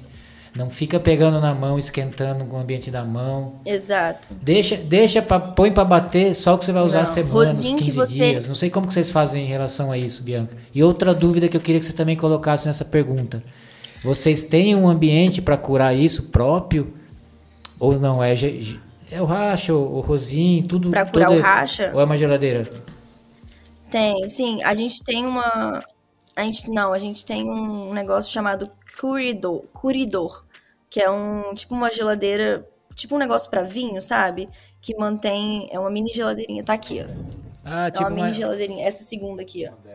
Essa mini, é, é uma adegazinha que mantém ele a é uma adega, é isso mesmo, que mantém ele na a 52 graus Celsius, mas o racha, racha, racha mesmo fica num freezer. A gente tem um chest freezer, tipo, um- alguns, a gente tem uns 3, 4, o que chest tá na adega ali é o é, racha. é para consumo. que fica É lá pra até consumo.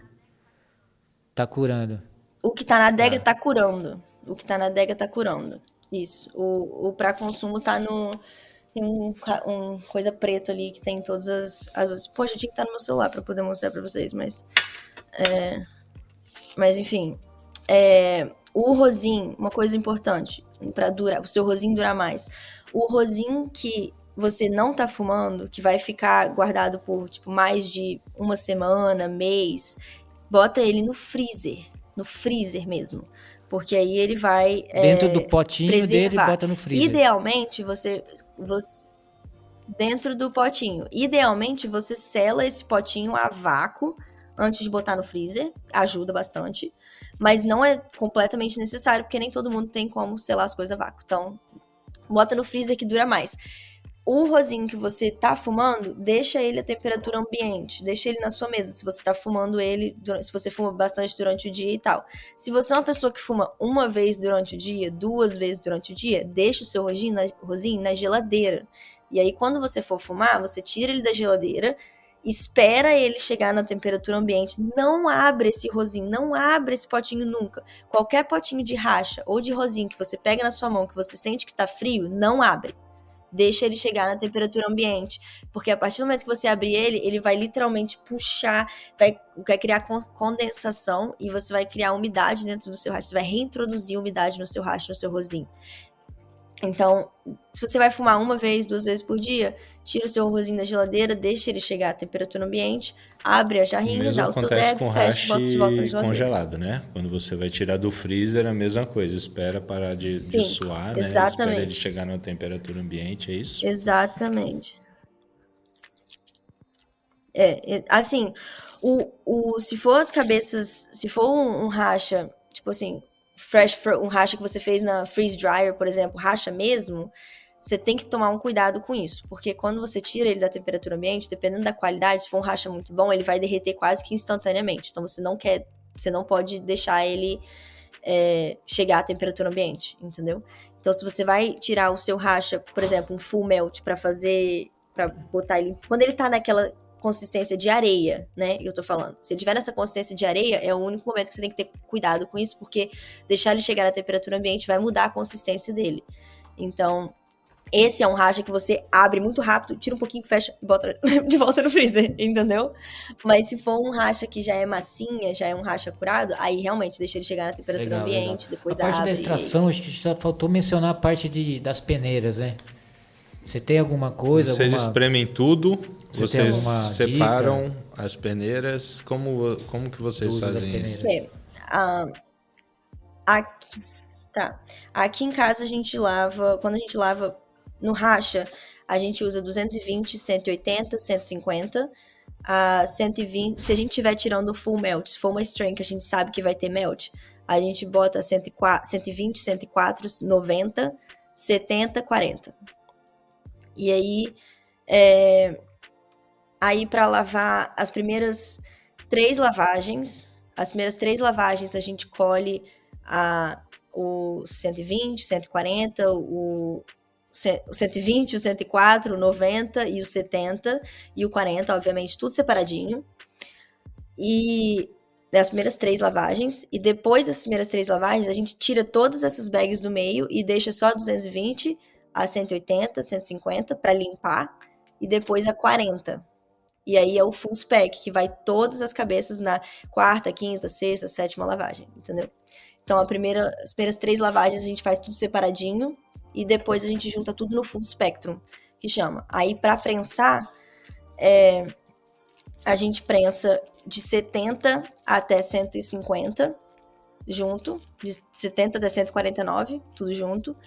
E aí depois prensa aquelas quartas, quinta, sexta, sétima lavagem, tudo como full spectrum, tudo junto, que aí é tem, tem Ok. todas as micragens. É. né, no caso. Legal, legal.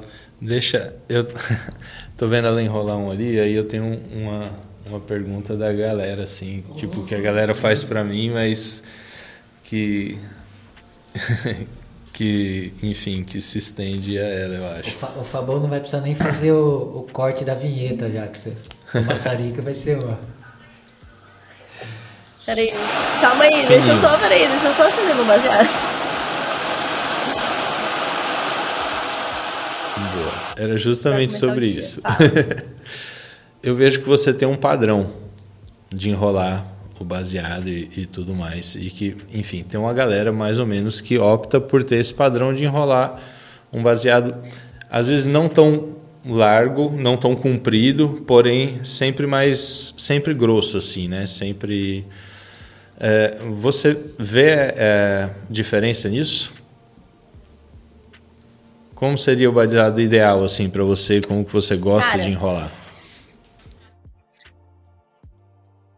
Pra mim, eu gosto do baseado gordinho porque pra mim o sabor é melhor.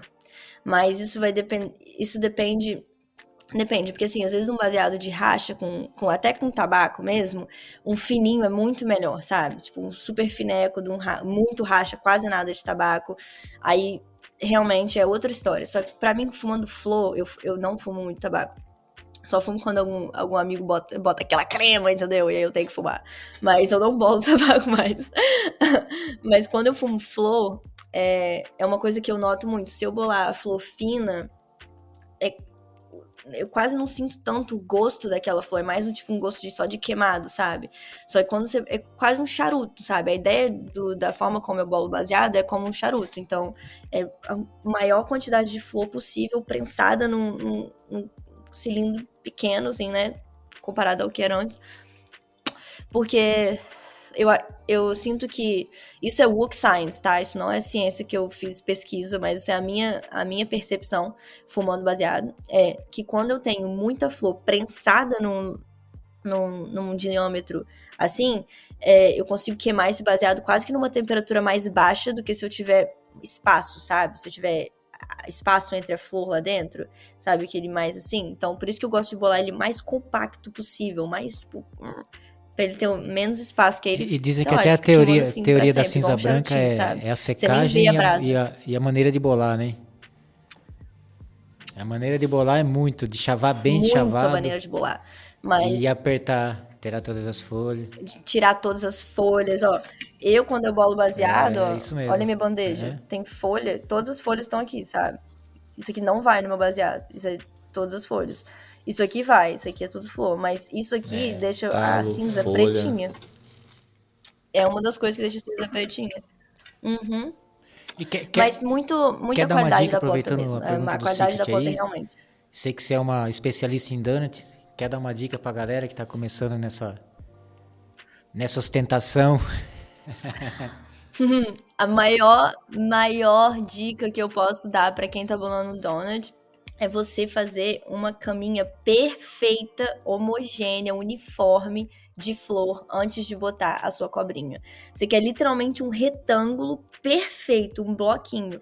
Não, a- a- um um dos maiores erros das pessoas é tentar fazer um- uma, Uma uma- covinha, um né? espacinho, sabe? Um, um buraquinho assim pra botar a cobrinha. Não precisa, essa, essa covinha vai te fuder. Você tem que deixar ela retinha e só botar a cobrinha em cima, assim. Porque quando você fecha na lateral, quando você fecha na lateral, ela completa perfeito, assim, em volta. Da mesma. É tudo da mesma espessura, sabe? Porque é a mesma espessura que vai virar em volta do, do donut. Se você bota a cobrinha e bota mais flor em cima, vai ficar. A sua cobrinha vai ficar pra baixo. Porque vai ter mais flor em cima do dica, que embaixo, galera. entendeu?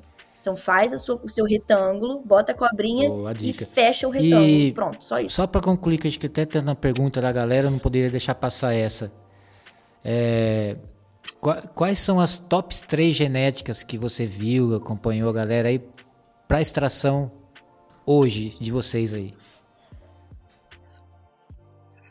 Para extração. Com certeza a Gorilla Glue. Não posso deixar ela de lado, porque ela é a nossa maior. a- o nosso maior rendimento em extração é a Gorilla Glue.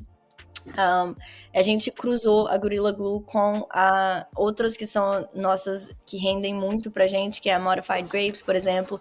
Um, cruzamos ela com a Grape Milkshake, cruzamos ela com Papaya Cake, cruzamos ela com, mano, Banana Punch. Pra lavar, a minha preferida, provavelmente Twisted Lemons com Gorilla Glue e Modified Grapes com Gorilla Glue. Que Modified Grapes é GMO com Purple Punch cruzado com Gorilla Glue. GMO lava muito bem, Gorilla Glue lava muito Su- bem, e Purple só Punch lava só bem. para eu entender, o seu Então, critério assim, de decisão de escolha foi relacionado à, à cabeça e a forma de soltar que vai render e também aos terpenos, só pra gente. Como você pensou? Exato, os terpenos, porque eu sou apaixonada por Purple Punch. Isso aí, não tô nem aí que as pessoas falam merda de Purple Punch, porque eu amo o- aquele terpeno, eu amo aquela combinação de terpenos. E o Gorilla Glue, esse, esse cut que a gente tem, ele, ele é bem floral, assim. Ele é um gás, mas ele é floral. Então é, é como se fosse uma. Tipo um doce com um pouquinho de. quase que um perfume, mas que puxa no, no começo, assim, quase que um. Sei lá, tipo, forte, tipo um gás, só que não é tipo GMO, gás funk, entendeu? É só, Sei. tipo, um, quase que tipo wedding E cake. pra, pra assim, galera sabe? que tá aí acompanhando a gente, por exemplo, Ai, terpenos. acho que o prazer de fumar, do sabor, o terpenos, né? Tem muita medicina nos terpenos. E, por exemplo, assim, como seria o caminho, então? Eu achei uma genética, gostei daquele terpeno, eu preciso averiguar se ela é uma cabeça boa para extração. Seria isso, o caminho. Fazer um teste, alguma coisa.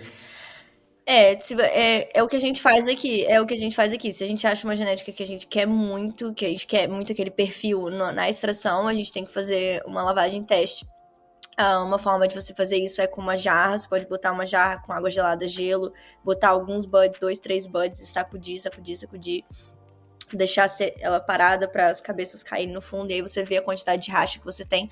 Só que isso só funciona se você faz isso constantemente e tem um parâmetro na sua cabeça do que, que é muito racha ou o que, que é pouco racha para aquela situação, entendeu? Porque senão você não sabe se aquilo é muito racha ou pouco racha, entendeu?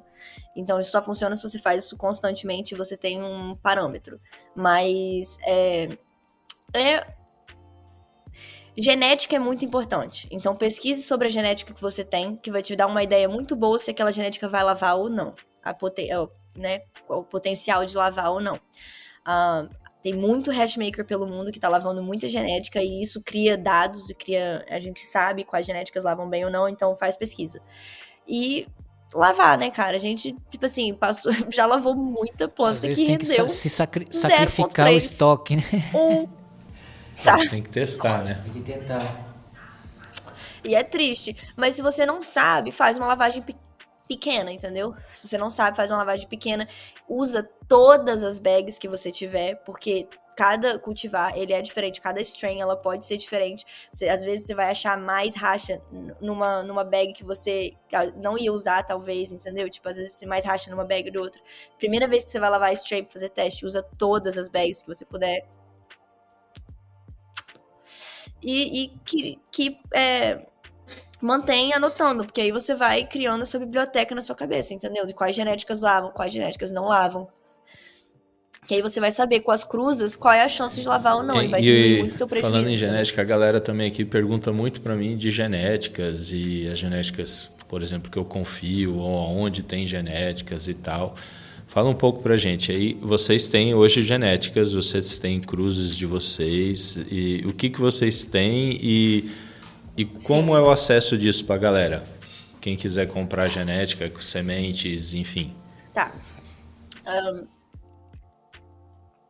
Hoje em dia, a gente está tá no processo de levar a Gastown Genetics, as genéticas da Gastown, para o Brasil, para elas poderem ser vendidas através de uma associação no Brasil, para ficar bem mais tranquilo, bem mais fácil para a galera.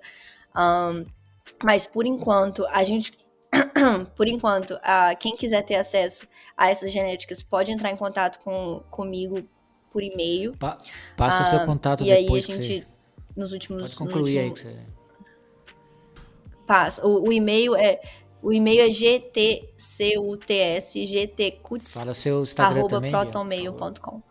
Um, meu Instagram é arroba Smoker. L-I-L Big Smoker.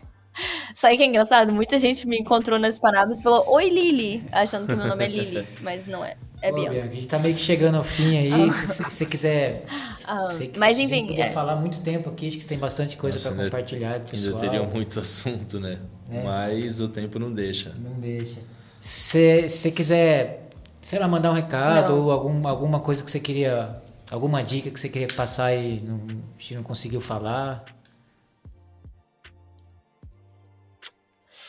Não, eu acho que eu acho que a gente conseguiu falar de bastante coisa, mas é, o meu maior recado para todo mundo do Brasil é, cara, se você tem um sonho de trabalhar nessa indústria, de fazer parte disso, dessa vida, desse lifestyle, vai atrás, acredita, se joga, porque vale a pena. É uma é muito possível.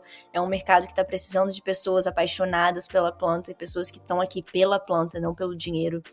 Então, assim, vai atrás, se joga, manda mensagem para todo mundo que você admira, se, se propõe a trabalhar, dá voluntário, fazer o que for possível e vai, acredita, acredita porque é possível. E outra, não desiste dessa planta, porque a planta não desistiu da gente e a gente tem que continuar lutando por ela porque ela vai ser legalizada sim no mundo inteiro. É isso, galera. Então, e lembrando é isso. que aí, nós estamos conversando com uma pessoa que está vivendo e respirando isso intensamente há quatro anos. Quatro anos é pouco né? Se você for pensar assim dentro da, né, de uma estimativa de vida de qualquer pessoa, né? Então, ainda tem muita Muito coisa, né, para viver dentro dentro disso, né? E Sim. poxa, É, Eu já- Você tá Muita, bebendo, muita da, você tá bebendo da fonte, né? Digamos aí. Da... Porque não que, não que a gente tá menosprezando a gente, brasileiro, porque É. eu. A gente tem muito cultivador bom aqui, hashmaker bom, que inclusive nem pode mostrar o trabalho dele. Mas é. Como é um lugar. Sim, É. a maioria, né? Os É melhores. crime, né, meu? Então. Essa vida real é o que todo mundo quer, Sim. poder ter seu, seus sítiozinhos, suas plantas, seus vizinhos plantando. E mas por enquanto a gente pode se inspirar em vocês aí. É uma é uma é uma Mas é uma coisa possível. é um É uma coisa possível. E aqui, outra coisa que eu vou falar é o seguinte. Eu fui pro Brasil em 2020 e quando eu tava no Brasil, teve uma, uma comunidade de growers que me acolheu e que tomou conta de mim no sentido de me, me, me deram planta pra eu fumar no Brasil enquanto eu tava agarrada lá por causa da Covid. E essa galera, eu uma dessas pessoas eu trouxe pra cá pra cultivar pra gente aqui no, no Canadá, e isso é uma coisa que é muito possível, sabe? Se tem qualquer grower aí do Brasil que realmente é apaixonado e quer vir, quer fazer acontecer, quer ser um grower aqui no Canadá, pô, manda uma mensagem, entendeu? Me conta a sua história, vamos ver. Eu já fiz acontecer antes, posso fazer acontecer de novo, entendeu? Eu adoro ter brasileiro aqui, eu adoro dar oportunidade para brasileiro que realmente é apaixonado por essa planta, Queria te agradecer, Então, te dar é os isso, parabéns aí pelo, pela sua trajetória. Acho que você tem. Você é uma menina nova que, pô. Acho que a gente vai ouvir falar muito de você. E nesse meio canábico. E é isso, cara. Espero um dia te encontrar Obrigada. pessoalmente, te conhecer, você, o Dave também. E te agradecer o tempo e todo conhecimento que você compartilhou com o pessoal aí, cara. Eu que agradeço o convite, a oportunidade, o espaço para falar um pouquinho da minha história, do que, que a gente faz. E fica aí o convite para todos os brasileiros que querem aprender a fazer racha, fazer rosinha, cultivar. A gente ensina aqui, a gente tem um resort que as pessoas podem vir ficar hospedados e aprender a fazer racha durante a estadia.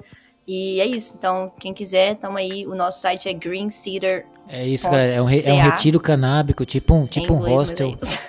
É. É, fala de novo o site pro pessoal entrar e dar uma olhada. É isso. É Green Cedar, tipo G-R E-E-N. É isso, galera. Se não souber, entra na página aí do Instagram dela, manda um DM. Tá no meu aí, Instagram. Tá no meu Instagram. E. tá, na- tá no link da bio do meu Instagram. É só clicar lá que vocês vão no site, dá pra ver tudo direitinho Porra, como é que funciona. sem palavras, agradecer pelo seu tempo, pela sua disponibilidade, enfim. E, e te- a gente já acompanhava o trabalho um do outro e já se conhecia, mas agora te admiro muito mais depois dessa conversa, conversa e depois de te conhecer um pouco mais assim. Pô, parabéns. Eu, como o Dani disse, eu acho que a gente ainda vai ouvir falar bastante aí da nossa amiga. Quatro anos é muito pouco e galera que tem vontade, Tamo é isso. começando. Confia, acredita, vai, se joga. Não é o dinheiro, não é o dinheiro, é a planta. Só vai. Sempre. E a Valeu. gente, e a gente vai falar muito de É, você, paixão da Alice e de Sempre. muitos brasileiros ainda, porque a gente tem muito brasileiro que tá querendo se jogar, afim. E é isso, galera. É nóis. Sim, eu Obrigado, meu. Valeu, Bianca. Ah, fim de semana. Valeu. né? Até mais. Vamos que vamos, tamo Beijão. junto, gente. Esse episódio é uma produção da Grow Gang, com gravação e edição do Fabão. Segue a gente no Instagram, nosso arroba é Grow Gang Oficial. Com dois Fs, tamo junto, família.